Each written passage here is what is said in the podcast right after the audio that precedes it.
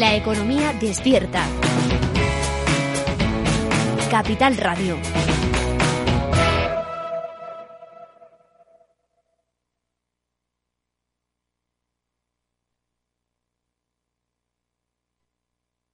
El Estado Ciudad, con Ramiro Aurín y Diego Jalón en Capital Radio. Programa patrocinado por Suez Advanced Solutions, líder en soluciones integrales en gestión del agua y la energía.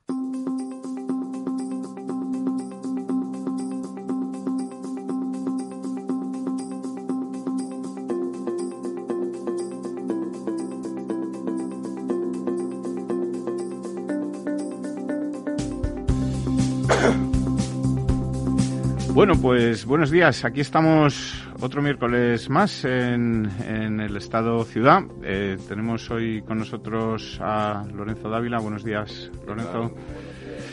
Y, a punto de llegar en cualquier momento, en cuanto salga del atasco, nuestro director Ramiro Aurín, que ya hay atascos. ya hay atascos, efectivamente, y, don Ramiro ya saben ustedes que los que los coge todos, o sea que... eso que ya ha empezado también la fase de volver a cobrar por la hora, ¿no? La zona SER en Madrid. Efectivamente, efectivamente, ya desde el lunes pasado... como viene en moto, eh, se de esto, pero eh, si no... Efectivamente. Pues nada, mira, eh, si quieres vamos vamos a empezar un poco por donde por donde empezamos siempre eh, con el con el tema de los de los embalses.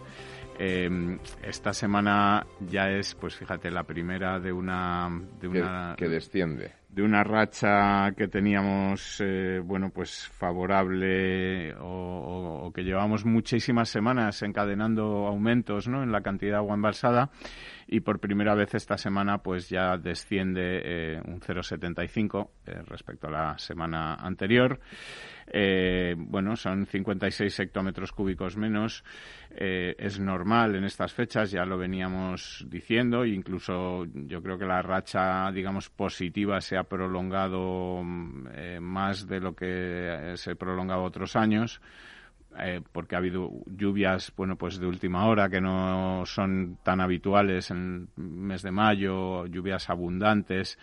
Eh, que bueno han permitido que siguieran llenándose los embalses y la fotografía de hoy pues es hasta cierto punto bastante curiosa porque todas todas las cuencas eh, descienden salvo una. Y les, les reto, les reto, don Lorenzo, a que me diga usted cuál es la única cuenca que aumenta su cantidad de agua embalsada. por proximidad la del Tajo. Pues no, es la cuenca del Segura. Fíjese ustedes que es una, una fotografía, pues, eh, bastante curiosa, ¿no? Que todas las cuencas eh, disminuyan y que la única cuenca que aumenta un 0,61%, aumenta en 7 hectómetros cúbicos, es la, la cuenca del Segura.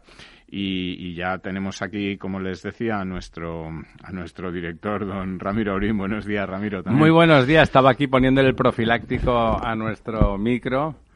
No, no se creen ustedes que es una broma. O sea, que ahora el micro va con profiláctico y somos más limpios que, somos más limpios que el jalón. Iba a decir que el copón, pero no, que, el jalón. Se referirá usted al río, ¿no? Me refiero al río, me refiero a usted también, que viene siempre duchado y peinado como de recién hecho.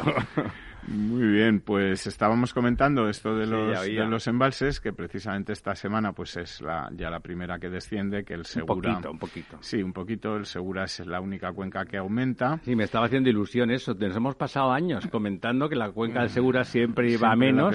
Efectivamente, pues no, ya la peor y lleva siendo ya bastantes bastantes meses, es la vamos, bastantes meses no. Semanas, sí. Semanas, casi un mes y pico es la cuenca del Guadiana, que ahora mismo está en un 42% y bajando. Y, la segunda cuenca, pues es ahora mismo efectivamente la del Segura con un 47%. Le sigue luego el Guadalquivir y la que está ya pues bastante bien desde hace tiempo es la cuenca del Júcar, que está casi en un 60%, ¿no? Con un 59%. Formidable. Eh, que son que son cifras pues pues razonables. muy razonables para, esa cuenca oh, y, que le hace pues superar también a otras como el Guadalete Barbate y como, como alguna otra no o sea que en fin, que la cuenca del Júcar pues está muy por encima de sus posibilidades, ¿no? Está viviendo por encima de sus posibilidades, ¿no? que dirían. Eh, y nada, pues eh, un poco lo, de siempre comentar también que el, que el, embalse mítico, el pantano mítico de, de, este programa, que es el de San Juan, eh, tiene tiene 5 eh, hectómetros cúbicos menos. Estuvo rozando el llegar a los 100 hectómetros cúbicos la semana pasada y ya se ha quedado en 95, ha bajado un poquito. Partido a partido, don ya Diego, partido a suponemos, como ya dijimos anteriormente la semana sí, anterior, porque han que- empezado a ducharse en Toledo. efectivamente, y, y que poco a Se han poco, el agua. poco a poco ya en las fechas en las que estamos los embalses, pues lo lógico Irán es a que menos. vayan a, a Bueno, menos, luego también una, una duda que yo tengo y le pregunto al, al ingeniero de caminos que tenemos aquí, nuestro director, eh, también hay un coeficiente de evaporación grande, ¿no? Ahora con los estos calores no, sí, entiendo sí. que los embalses también pierden por evapotranspiración- evaporación, no La solamente por... evapotranspiración es un factor importante de, de consumo de agua en los pantanos. Tienen una enorme superficie, muchos de ellos, sobre todo los muy grandes, esos pantanos gigantescos de la cuenca del Tajo, sobre todo el pantano de Alcántara, el pantano de el, eh, varios de los de los enormes de abajo, que es mil y pico y más hectómetros cúbicos, eh, ahí la lámina de agua es muy, muy extensa y por lo tanto el trabajo del sol se nota, ¿no? Y, en, y la verdad es que en nuestro verano, si uno ahora estamos concentrados en lo del bicho, pero nuestros veranos mesetarios, Son duros. extremeños y castellanos, eh, manchegos son de sol permanente y lo del de sol a sol es casi sin nada habría por que, hacer, medio. ¿no? habría que hacer los pantanos eh, cubiertos como los estadios de fútbol ahora, ¿no? Efectivamente, ¿no? Sí, sí, seguro que hay algún profesional que se le ocurriría eso, ¿no? Y luego nos dirían, bueno, ¿y qué pasa? no? Lo de los pilares, pues se ponen unos pilares y se da un forjadito, ¿no? Un forjadito. Bueno, una de las cosas que se estaba haciendo, que era situar estas, que se está haciendo bastante en embalses de, de Extremadura, que es situar estas eh, placas solares o centrales eh, eh, solares flotantes encima de- del agua de Sí. los pantanos, pues también contribuye ¿no? a evitar esa evaporación. Sí, y- además, en, el, en sitios en el mar eh, mucho sería complicado, pero en los, en los pantanos, como no hay oleaje, pues, no, hay algo de oleaje, pero apenas hay oleaje y tal, bueno, pues en principio, pues flotantes, pero cogidos al fondo, evidentemente anclados, ahí se, pe- se permite y evidentemente reduce la evapotranspiración, ¿no? Sí, sin duda ninguna. Eso, bueno, en eso me parece que ya estamos lanzados, ¿no? En esa, en esa aventura. Efectivamente, pues mira, y del pantano de San Juan, eh, digo por seguir con el tema de los pantanos, antes de acabar con el tema de los pantanos, eh, los, los constructores de la ciudad financiera del Banco Santander, que son los, los hermanos británicos Reuben, que son multimillonarios y propietarios de una sociedad eh, bueno enfocada De- al- de muchas, seguro. a la construcción y al tema inmobiliario, pues eh, han puesto sus ojos precisamente ahí en el pantano de San Juan, ¿no? Y han dado ya un primer paso, que es comprar 250 hectáreas en, en San Martín de Valdeiglesias y pretenden allí construir, eh, están todavía gestionando los permisos y tal, pero su idea es construir ahí 650 viviendas y un hotel de, de lujo, de mucho lujo, con Mm. 7.350 metros cuadrados. Eh, bueno, pues en una zona en la que, aparte de, de gustarle a don Lorenzo, pues es eh, la playa de Madrid y es una de las primeras, o de la, la única, creo, playa con bandera azul de la Comunidad de Madrid, ¿no? O sea, que Y es- además ampliaría una zona. Esa zona es muy bonita, lo que Sí. pasa es que muy pocos madrileños la conocen. Ahí hay una urbanización que se llama la Ciudad San Ramón, que realmente es bonita y hay unas viviendas espectaculares, ¿no? Y a un precio relativamente razonable porque está muy lejos Está de Madrid, lejos, claro, claro. No, no es por proximidad, ¿no? Y efectivamente lo que hace es una de las riberas del, del pantano que estaban ahora mismo no, no desarrolladas, pues es completar y completar la ciudad de San Ramón, ¿no? Yo creo que es un proyecto que puede quedar bonito. Sí, ¿no? Y además animar la construcción y que se genere ya, empleo ya y cositas. dando trabajo, viviendas, hoteles de lujo, un turismo de gente ideológicamente indeseable. No sé yo si va a encontrar eso el eco adecuado en nuestro país, ¿no? Es un tipo de actividad económica poco subsidiable. mm. Es, es un proyecto bastante fascista, tiene usted razón, pero en fin, eh, además al lado de un embalse que ya es Al lado de un sí- embalse, ya es que ya con sí eso- un- con eso se lo digo fascista, todo. Con eso se lo digo todo. Es que si es que estamos, está uno revisando la forma de enfocar la realidad y se da cuenta de que ha estado muy equivocado todo el tiempo, ¿no? Me estoy por comprarme unas ovejas porque para hacer queso y eso si aprendo, ¿no? No ¿Usted sé, cree que es muy difícil hacer queso bueno? eh, Si te compras ovejas, lo mismo acabas en la mesta y eso tampoco me parece, eso suena de los Austria. Sí, no sé, la- los ganaderos, en fin, han tenido siempre mala fama, tampoco... Claro, es que ya la palabra es ganadero de ganar. Ya es, ya es, una, es un verbo impropio en el país. Hay que perder, aquí hay que perder. Hay que perder. Bueno, si quiere, hoy empezamos en plan estupendo y sáquenos, eh, en lugar de meternos a hablar de política inmediatamente, que se nos iba a comer como siempre todo, y habrá, luego después del, del boletín, hacemos un pequeño repaso de sacarle la piel a los que se lo merecen, o sea, no nos va a dar tiempo. Eh, solamente A, a todos no. Exactamente, solamente con los principales ya tendremos bastante. Pero coméntenos ahí unas cuantas noticias para comentarlas con tranquilidad, que siempre vamos. Bueno, pues mira, una de las, una de las eh, noticias que es, además eh, de ser propia nuestra y importante, muy importante para el sector eléctrico, es también noticia política, es, eh, bueno, pues la renovación de la Comisión Nacional de los Mercados y la Competencia que estaba pendiente eh, porque digamos eh, habían caducado sus anteriores eh, sus anteriores presidente y vicepresidente etcétera y había que renovarlo. Eh, entonces el gobierno pues ha propuesto ya en el Consejo de Ministros bueno, pues los nombramientos de la presidenta, nueva presidenta, Cani Fernández, eh, el nuevo vicepresidente Ángel Torres y eh, tres vocales nuevos que son Josep Sala y Prats, que viene de RC, Carlos Aguilar, que viene de Encomú Podem, y Pilar Sánchez Núñez, eh, que parece que es la única, bueno, que no tiene una clara inscripción. Que se ha dedicado a trabajar. Efectivamente. Eh, Cani, la nueva presidenta, Cani Fernández, eh, no es que yo la llame así, es que es, es, Sí, sí. eh, como, como No es que sea Cani, sino que se hace llamar así ella.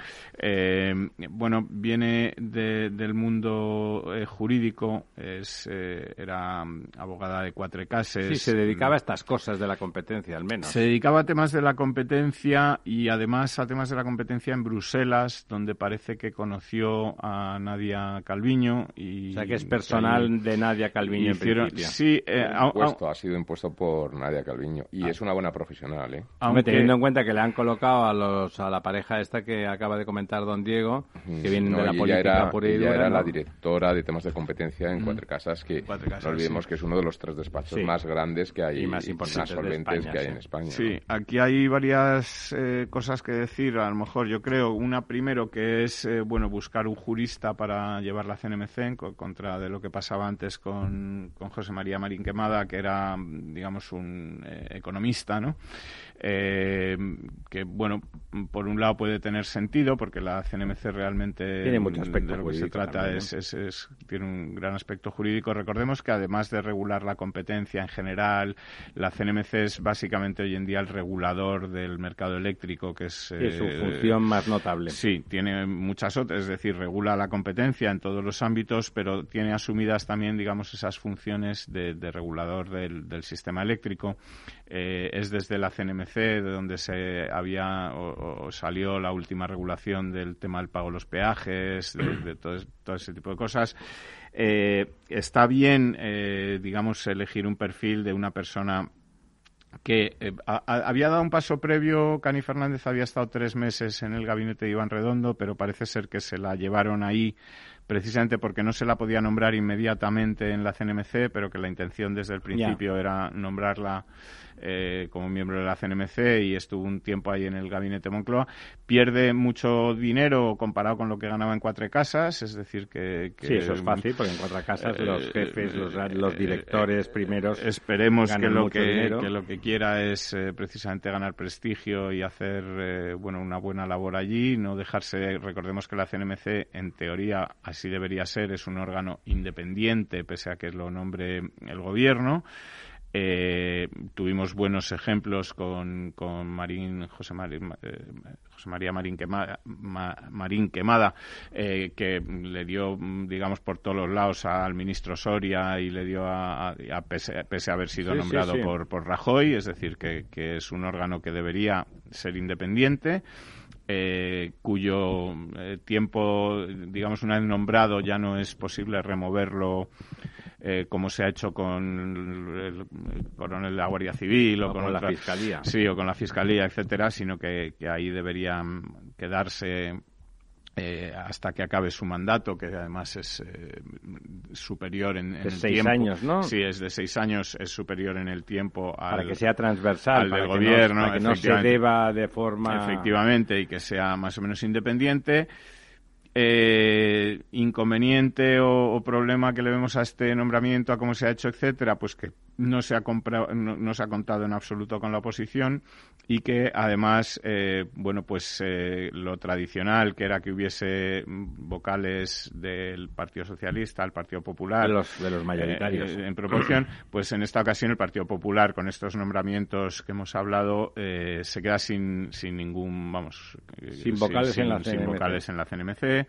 Eh, Lo cual la no es apropiado, hay que eh, decirlo sí. en voz alta, no es apropiado. La no porque sea el Partido Popular, sino porque es el pues la- el partido mayoritario de la oposición y como es transversal y se trata de gestionar la competencia, que es de alguna forma que los mecanismos del mercado funcionen. Este país, aunque a algunos les dé rabia, tiene una economía social de mercado, es lo que está consagrado en la Constitución y por lo tanto, pues eh, el- el- el- ya no digo el de el señor de Esquerra o la de Esquerra Republicana, pero ya el de Barcelona en Comú, que sus pretensiones eran, pero hay que reconocer que desde Barcelona en Comú tienen éxito en sus cosas económicas, ¿no? No querían fábricas de coches, han conseguido que se vaya Nissan, el turismo De está momento. por los suelos. De momento solo Nisa.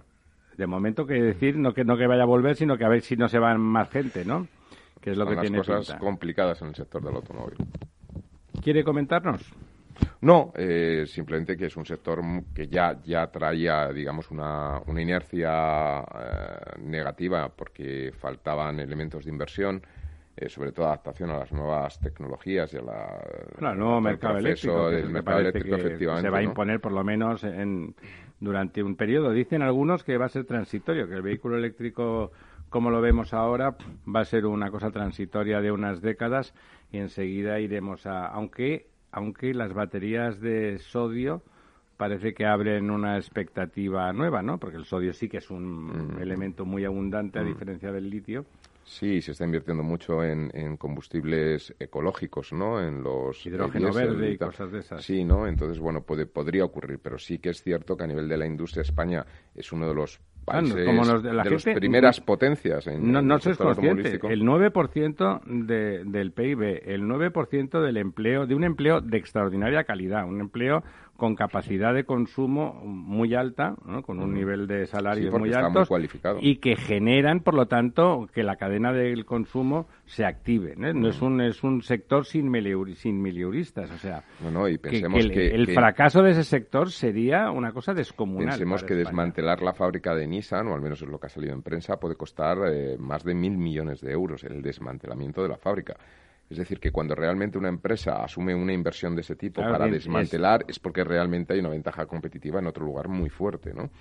Entonces, bueno, pues esto, esto es preocupante, ¿no? Bueno, Afortunadamente, y el entorno Re- parece que Renault- no era muy rentable y además el entorno político en mi querida Barcelona pues eh, es No, complicado eh, y los japoneses ya claro. sabes, se la miran un francés puede pensar que ya que No, ya y en sabe toda cómo España, va todo, ¿eh? no, Pero- solamente el tema en Cataluña, en toda España, ¿no? Hombre, afortunadamente Renault, que ha tenido que ser participada por el gobierno francés con esta crisis del coronavirus, pues Sí, ya ha anunciado quiebra, el plan ¿no? estratégico de que mantienen las fábricas de España, con lo cual esto es un el Sí, lado es más barato que en Francia todavía. Pero claro, falta por ver qué hace el grupo PSA, que tiene muchas fábricas en España, eh, las de Citroën, las de Peugeot, las de Opel, que ahora pertenece al grupo PSA, y sobre todo la que más miedo me da es qué va a ocurrir con, con la Ford, ¿no? Por esta especie de, eh, bueno, eh, relación eh, de tensión creciente con Estados Unidos que parece que tenemos, ¿no?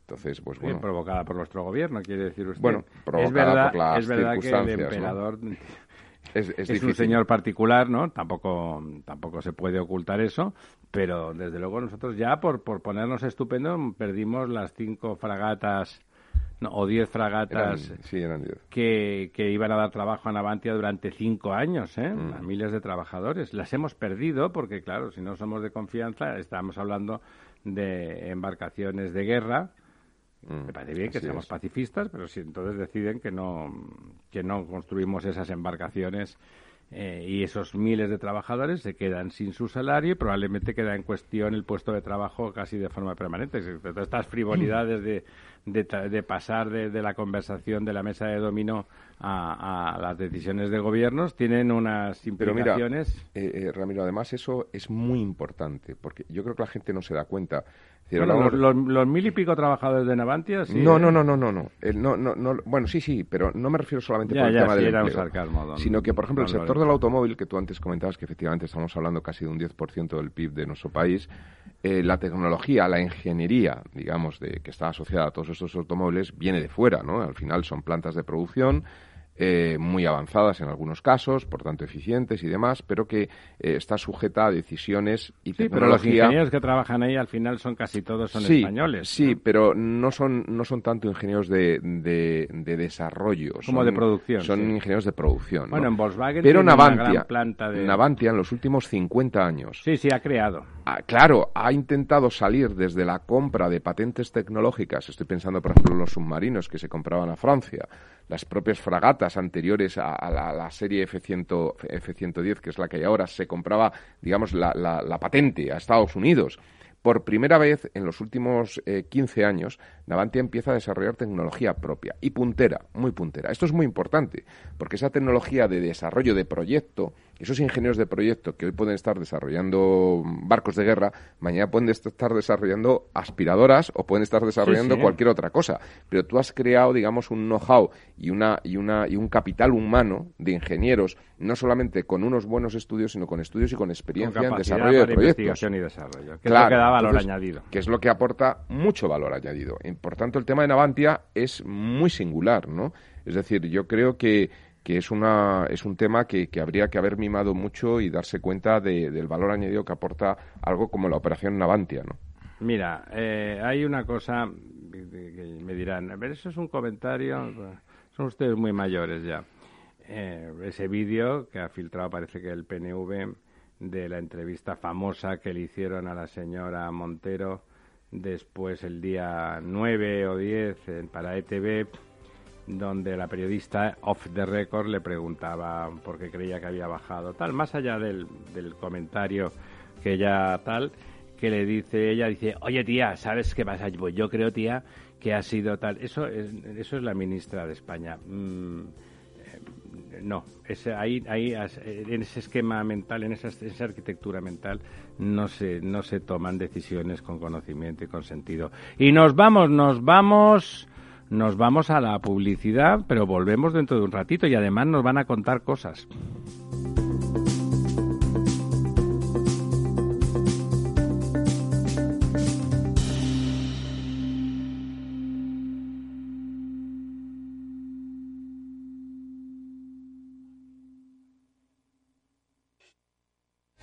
Pensando en montar una empresa pero no se atreve a dar el paso en solitario? Busca una marca conocida y consolidada que le respalde. En Franquiciados le ayudamos a elegir el negocio que más se ajuste a sus necesidades. Franquicias de éxito, innovadoras, de baja inversión. Los miércoles a las 12 en Capital Radio tienen una cita con el único programa de radio de España especializado en la industria de la franquicia. Franquiciados con Mabel Calatrava.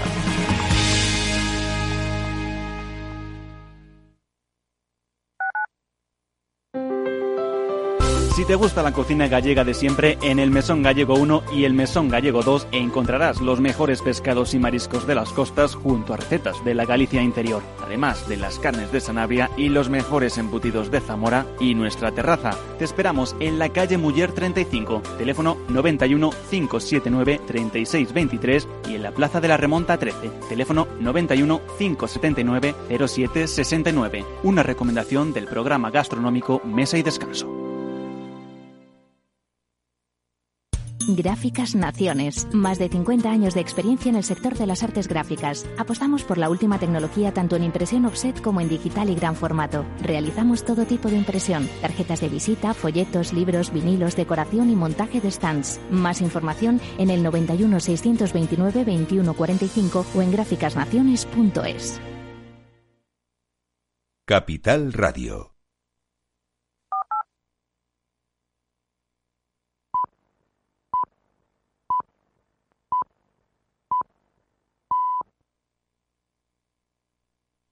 Capital Radio, la genuina radio económica.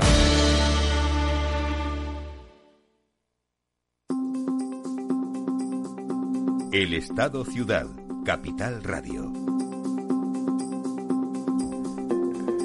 Pues ya, ya, hemos, ya estamos en, en plena normalización, que lo de nueva normalidad, a mí los oximorones me ponen nervioso, eh, y ya no hay el, boletín ese informativo, porque a total, además, nos van a decir mentiras, no sabemos cuánta gente se ha muerto, cada, cada día se ha muerto gente distinta respecto de los de ayer, el Ministerio dice, por un lado, que se han muerto dos, las comunidades, con datos también que aporta el Ministerio, dice que se han muerto 34 en la semana.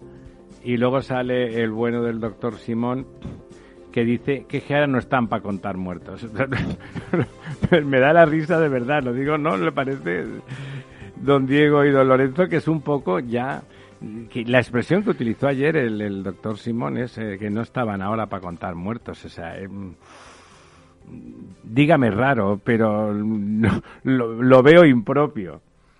Sí, es todo un poco, bueno, en fin, eh, sui generis, por llamarlo de alguna manera, ¿no? Un poco... Me decía ayer el, nuestro querido don Jesús Sánchez Lambás que además del diferencial ese de muertos que no están contados, de, de residencias, etcétera, que hay 18.000 defunciones que todavía, 18.000, ¿eh? eso en España son muchas defunciones, que no tienen certificado de defunción y que están en un cierto limbo que, que aparecerá, que se, se, les hará el certificado, pero también se acumula el trabajo en los registros y tal.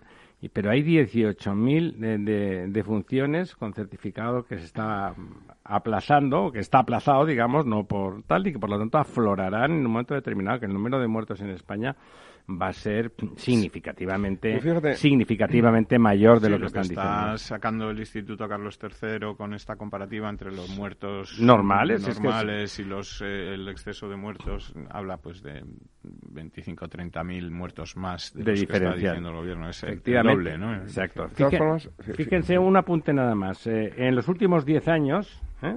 10 años para tener una cifra de años tal, la diferencia de un año a otro de muertos ha oscilado entre 20 y 100, según el año.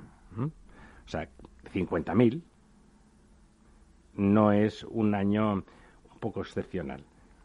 Es la puñeta. O sea, si hablamos todo que... lo que pase de 100 muertos más, hay que achacarlo a una causa objetiva. De, por de, de todas formas, déjame comentar dos cosas. Una, que eh, muchas de esas muertes no tienen por qué haber sido directamente causadas, bueno, directamente por no. el coronavirus, sino que efectivamente se han bloqueado los hospitales, pero la gente que tenía otro tipo de dolencias y no han sido atendidos, no han sido atendidos y han muerto no por coronavirus, sino pero por es, causa del es causa de la pandemia. Bueno, han muerto por coronavirus. Eso es como cuando usted me dice que hay un agujero en la carretera y, y se cae usted con el coche dentro y no se ha muerto por el agujero, se ha muerto porque iba usted muy deprisa o porque no miró que había un agujero. En bueno, fin, pero eh, que no, no es, sí, pero que si, no es la, muerte si no hubiera habido coronavirus, esa formas, gente no hubiera muerto. Luego es. han muerto formas, por el coronavirus. Hoy le damos la pandemia. Sí. De todas formas, a mí, y, y, no es que no me importen obviamente los muertos, ¿no? Pero quiero decir, los muertos muertos ya están, ¿no? Y, uh -huh. y, y poco se puede hacer por ellos, ¿no? A mí lo que me preocupa es que con las, eh, digamos, con la amenaza o las advertencias de que podría, porque parece que en estos momentos la carga vírica en nuestro país es mínima, ¿no?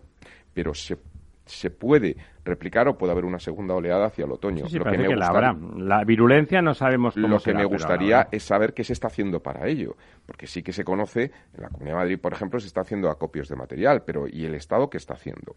Se está comunicando esto porque a mí me preocupa más que esa pugna por si son 10.000 sí, sí. más, 10.000 menos. Ya están muertos, sí.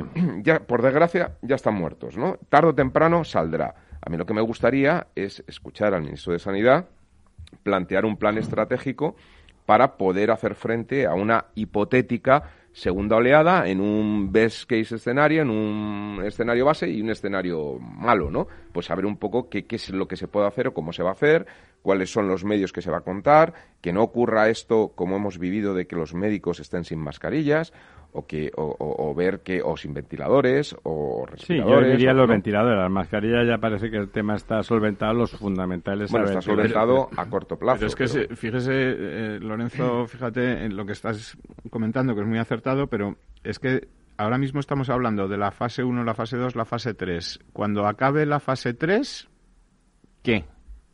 Es decir, tampoco tenemos plan para cuando acabe la fase 3. Como dice el anuncio, llamamos Eh, a la mutua. eh, cuando acabe la fase 3, ¿qué se va a poder hacer? ¿Todo?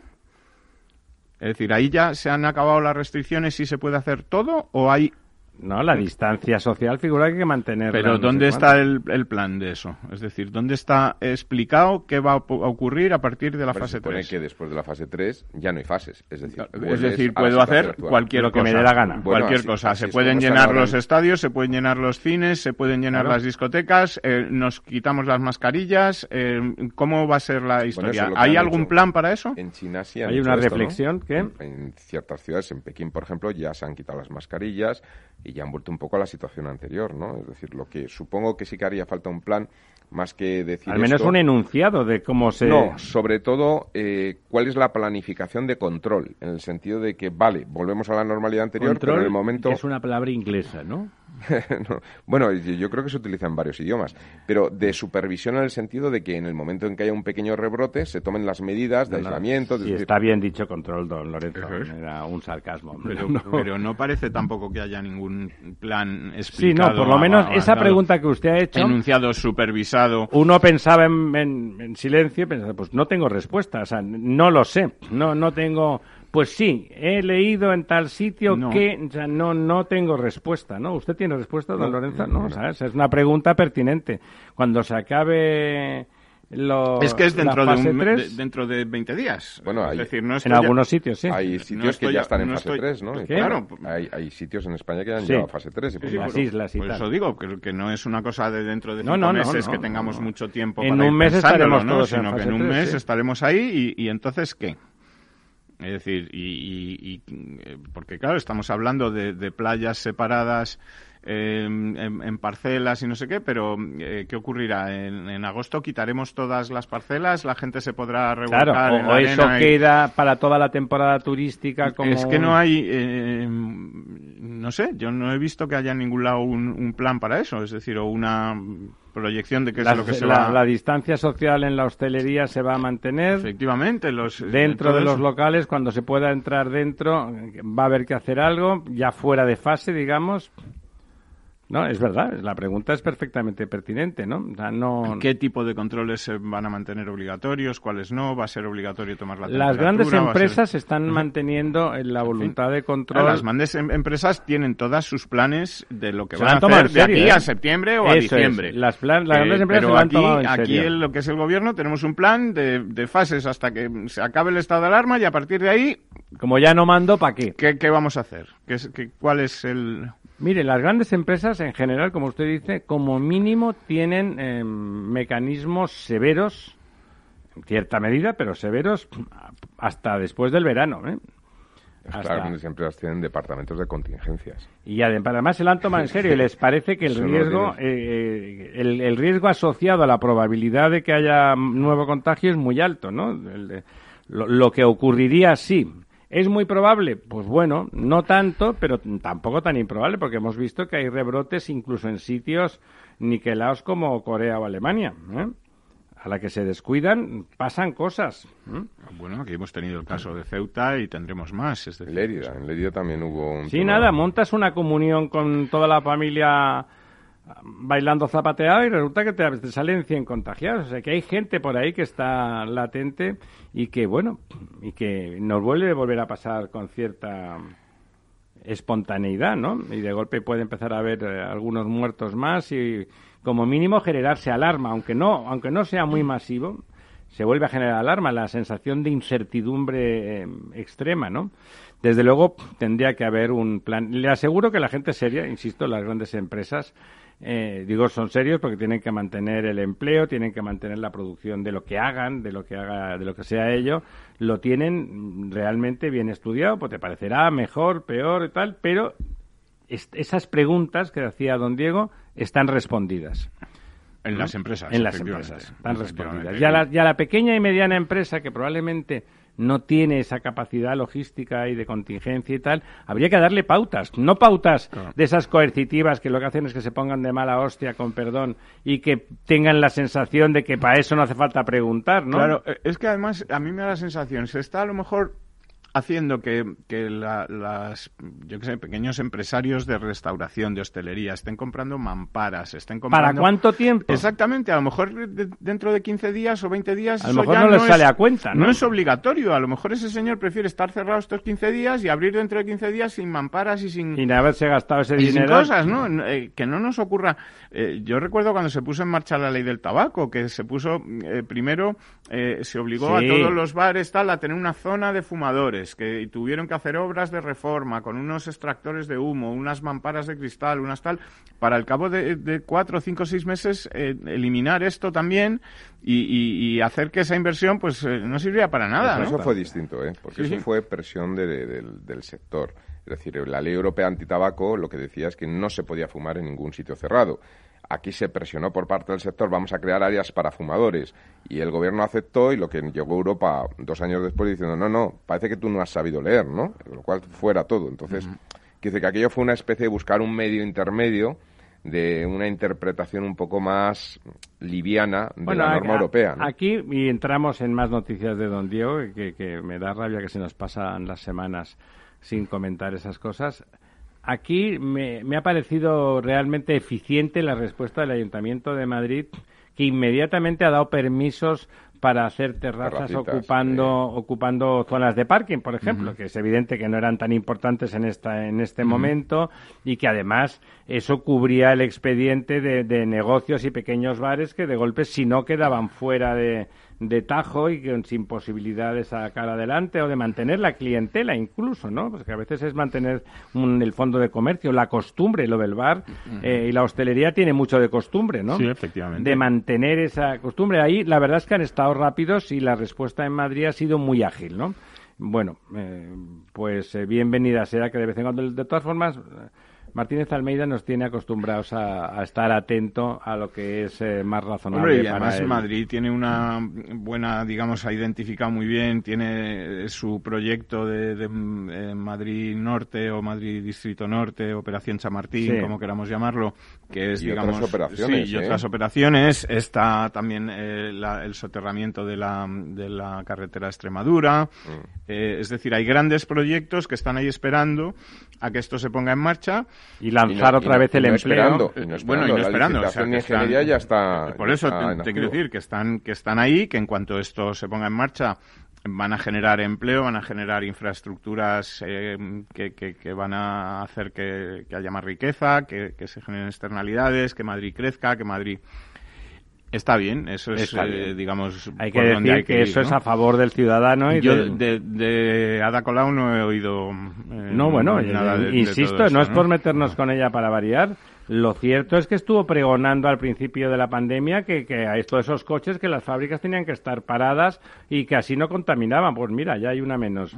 Claro, es que la, es aquello del, del, cuento de que cuidado con lo que deseas, que no sea que se, cumple, Una menos e histórica, porque la Nissan de Barcelona, 25 años. no es como la SEAT, obviamente, pero, pero quiero decir, es una fábrica histórica, ¿no? Y era la otra fábrica, porque la, la de Barcelona era la SEAT, que ya casi es patrimonio nacional, ¿no? Pero es como los estadios de fútbol de las ciudades, pues no, era la otra fábrica y los japoneses, pues que son más fríos y, en ese sentido más distantes, pues no han dudado nada. Parece que las tenían ahí en, el ojo del huracán porque hacía tiempo que no acababa de ser rentable y han decidido que, Bueno, es que España en realidad tampoco ha tenido nunca un plan de industrialización ni una idea de cómo proteger la industria. Yo creo que es un poco al revés, que el sector automovilístico... Ha sido por su cuenta que se ha instalado. Es la excepción a un proceso de industrialización que ha ido ocurriendo en España en los últimos 25 o 30 años. Sí, después de la entrada en la Unión Europea. Donde se han ido yendo todos los sectores y quizá la única excepción ha sido este sector automovilístico, por eso ahora es tan importante y cobra tanta relevancia porque es, digamos, de los pocos que queda eh, como sector industrial grande, global. potente. Es, un- es una industria en- global. Gracias, y gracias a una industria que se menciona poco, normalmente cuando hablas del sector automovilístico, hablas pues de eso, de la Renault, la, la, la SEAT. Luego está toda la industria auxiliar de servicios. Claro, es que la gran importancia que tiene España estratégicamente para esas industrias es en la industria de componentes y la industria auxiliar. Que aquí te- hay un grupo que es un grupo de, de- no sé si es de Palencia o de Burgos, siempre me Antolín. Antolín. Antolín, que es uno de los mayores grupos de componentes del mundo. Es una multinacional brutal y que eso hace que España sea un lugar. eh, Bueno, de- y al mismo tiempo Lo pone es- en el mapa, ¿no? Pero al mismo tiempo, Lorenzo, eso ha aparecido porque estaban las fábricas y se creaba la Sí, sinergia. pero hay una retroalimentación Claro, hay un que hace que ahora mismo España sea un punto en el, en el mapa Que donde poder poner un sistema, eh, Es una fácil, fábrica. lo pones ahí y ahí tienes porque de tienes todo, los ¿no? componentes, tienes todo. Porque si lo pones en otro lugar que está aislado de esa otra industria auxiliar, pues en los costes Sí. de transporte son brutales, ¿no? Don Diego, Pues vamos así allá. es, mira, y hablábamos de identificar infraestructuras bueno, necesarias y, y que fueran a generar externalidades, crear empleo, crear riqueza, que es una buena Y que forma fueran útiles. sí. de canalizar toda esta inversión que nos va a llegar de Europa. Eh, hablamos de 140.000 millones entre dinero, digamos, a fondo perdido y préstamos a devolver que van a ir, digamos, o te- tendrán que tener una finalidad de inversión, ¿no? Eh, y bueno, eh, por ejemplo, Andalucía pues ha hecho un plan de infraestructuras hidráulicas del que daba cuenta el otro día el, Ágora Diario.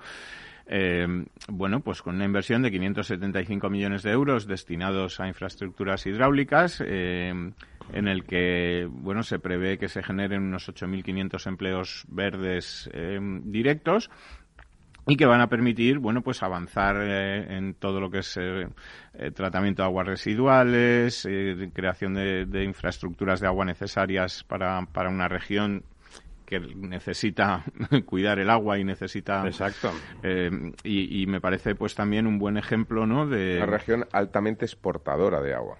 A través de la agricultura. Claro, Efectivamente. a través de sitios como Almería o Granada, ¿no? Efectivamente, y que, y que además eh, era una región que tenía pues eh, bastantes deficiencias en lo que se tra- de- en el tratamiento de, y depuración Sí, de, es el, el sitio donde más, donde más multas, donde más sanciones nos han caído por ¿no? falta de Entonces, cumplimiento. Bueno, una de las cosas que se va a poner en marcha es eh, la, la edad de los vados de Granada, que ya está, mm, digamos, eh, A punto de eh. A, punto de, de ponerse en marcha la obra. Eh, esto va a permitir, bueno, pues que la aglomeración de Granada y, y los vados eh, depure toda, prácticamente todas sus aguas residuales que era una de las grandes ciudades que tenía, digamos, este déficit Un agujero negro. y, y que como, como bien dices, bueno, pues esto nos nos eh, producía aparte multas de la Unión Europea por no estar cumpliendo eh, con algo. Eh, esto va a hacer que el cauce del río Genil vuelva A estar a, limpio, claro. a estar limpio y se pueda utilizar para, mm, bueno, pues para las cosas Actividades recreativas, vamos a Efectivamente, llamarle, sí. que pueda uno bañarse. O por lo menos sin pasear y que sea agradable el sin paseo. ponerse de color verde, ¿no? Y, y entonces, bueno, pues eh, nos parece o me parece que, que es un, un buen camino a seguir por el resto de, Pues sí. de comunidades y, y que estaría muy bien que el gobierno. Sí, la bueno, pues, gestión ahí en Andalucía es un poco indecente la penalización a las comunidades que no son de la cuerda. Eh, lo hemos visto con lo de la pandemia, que Granada y Málaga, con algunos cientos de muertos en cada provincia, hayan sido de las que han quedado todo el tiempo en el furgón de cola, eso no ha tenido una explicación racional en ningún momento, ¿no? Simplemente que una comunidad como Andalucía, que probablemente por cuestiones culturales y de clima, fíjese, yo no creo que haya sido por cuestiones políticas, ha estado poco afectada proporcionalmente a su población, ha estado poco afectada por, por la enfermedad, y entonces había que castigarla para que apareciera, que no podía ser que toda la comunidad pasara a la primera siempre porque tenían pocos casos, ¿no? En Granada no llegaba a 200 casos y en Málaga no llegaba a 300 de funciones, que con respecto a su población es una cifra eh, pequeña, ¿eh? Y nada, o sea, resulta que los han dejado ahí en el furgón de cola, en esa, sensa- en esa necesidad de afear todo lo que haga cualquiera que no sea de la cuerda, ¿no? Pero bueno, eh, desde luego ese plan bienvenido porque además marca un poquitín, vuelve a poner sobre la mesa la posibilidad de hacer infraestructuras hidráulicas de saneamiento como una cosa normal y necesaria. Claro, es que además yo creo que con este Green New Deal que anuncia Europa y de fondos para el, más a favor de obra, ¿no? Eh, el agua, digamos, afecta, mm, mm, es necesaria para la lucha contra el cambio climático y luego es que afecta a todos los sectores, como bien han visto en Andalucía, porque generan riqueza para el turismo, para la industria, para la economía en general, para la agricultura. Las depuradoras generan recursos, ¿eh? recurso útil. ¿eh? Efectivamente, porque ahora además eh, las, las depuradoras no solo tratan aguas residuales y las devuelven limpias, sino que además generan una serie de materiales, digamos.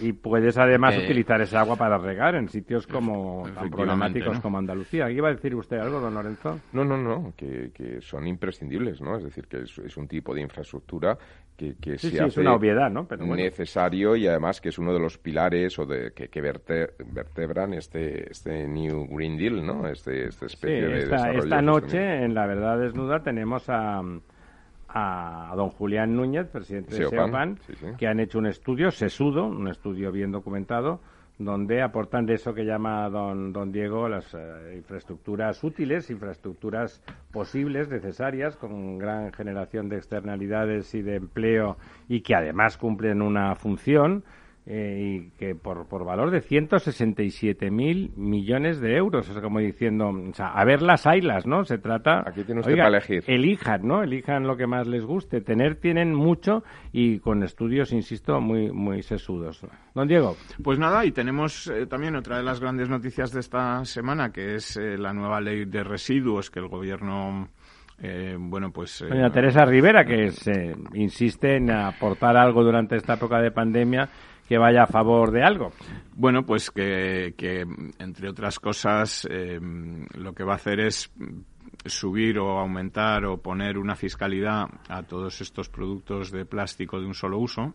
Eh, pensemos en, en bueno, vasos de plástico. Sí, sí, muchas eh, cosas. muchísimas cosas ocurren a todos muchas de plástico de un solo uso que, por lo que han calculado los expertos, pues va a generar una recaudación de unos 700 y pico millones de euros.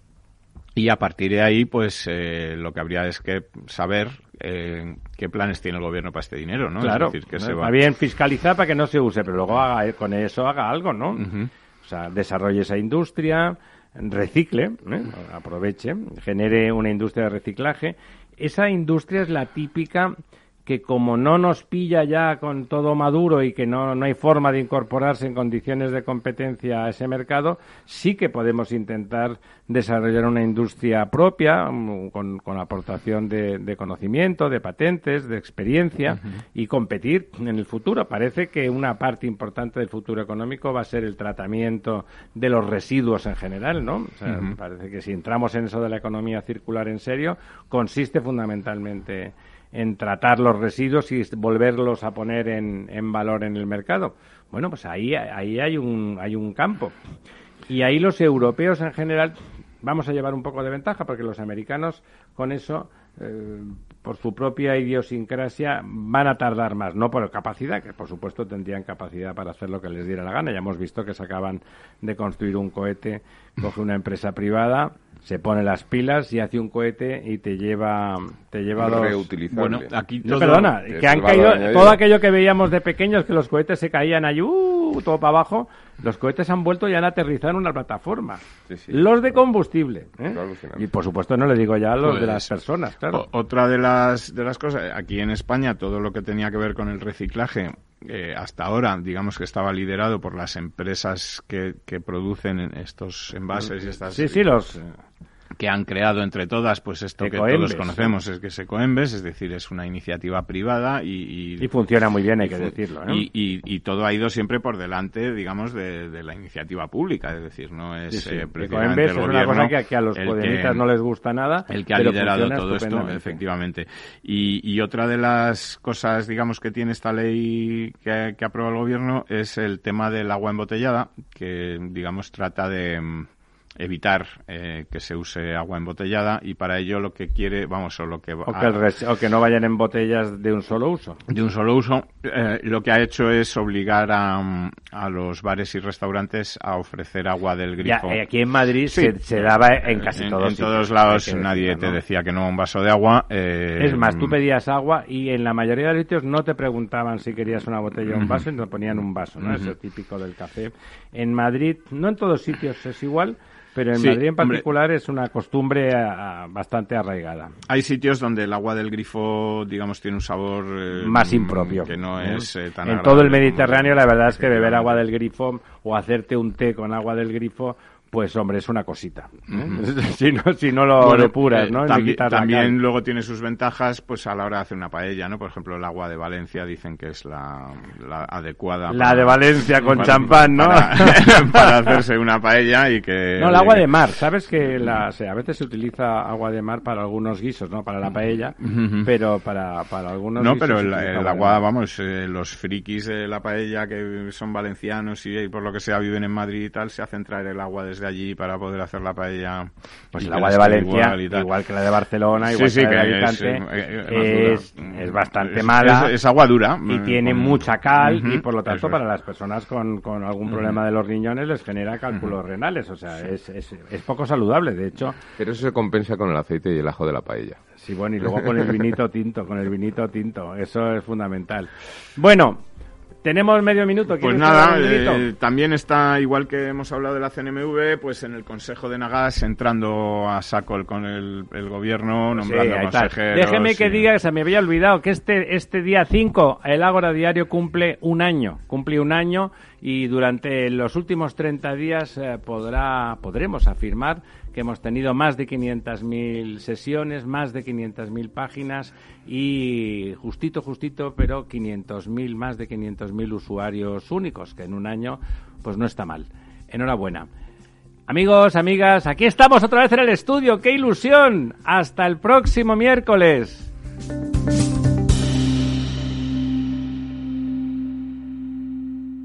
Programa patrocinado por Suez Advanced Solutions líder en soluciones integrales en gestión del agua y la energía. Hola. A ver, el dinero se gana con esfuerzo, y ahorrar debería darnos una recompensa. Sin embargo, siempre vemos que nuestro dinero crece poco, y eso hace que nos vengamos un poco abajo. Lógico. Lo normal es que veamos crecer nuestro dinero. Por eso me gusta Finanbest, porque me ofrece los mejores fondos de inversión del mundo al alcance de todos con total transparencia y sin comisiones indebidas. Y con eso, la rentabilidad de mi dinero será mayor, o sea, lo normal. Entra en finambest.com y descubre que lo normal es extraordinario. Lo normal es Finambest. Capital Radio. Ya no estamos en la era de la información, estamos en la era de la gestión de los datos y de la inteligencia artificial. El tratamiento inteligente de estos datos proporciona un valor enorme a las empresas en sus procesos de negocio. En Piper Lab ayudamos a nuestros clientes a tomar decisiones de negocio basadas en datos. Escúchanos todos los lunes a las 10 y media de la mañana en el espacio de Big Data de Capital, la Bolsa y la Vida. Tu radio en Madrid 105.7, Capital Radio. Memorízalo en tu coche. Disfruta de la mejor cocina gallega en Montes de Galicia. Todo un clásico moderno en el barrio de Salamanca. Disfruta de la variada dieta atlántica, de las mejores carnes y pescados tratados con respeto y transparencia y regados con una de las mejores bodegas de la zona. En grupo, en familia o en pareja, Montes de Galicia te ofrece el espacio perfecto en cada ocasión.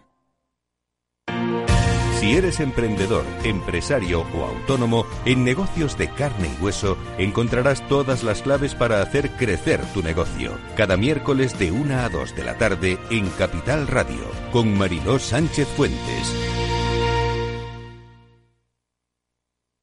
Esto te estás perdiendo si no escuchas a Luis Vicente Muñoz en Capital, La Bolsa y la Vida.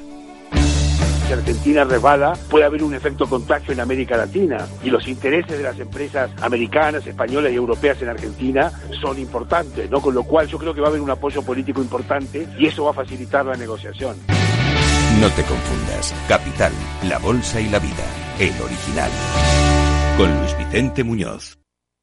Capital Radio. Aportamos valor. Mi empresa me ha comunicado que hace un ERTE. ¿Voy a agotar mi derecho a percibir una prestación por desempleo? Se establecen los días a los que se tiene derecho a la protección de forma general y se descuenta la prestación recibida por los días que se vaya recibiendo el subsidio y se van descontando de ese derecho. Si se trata de una reducción de jornada, se consume la prestación por horas.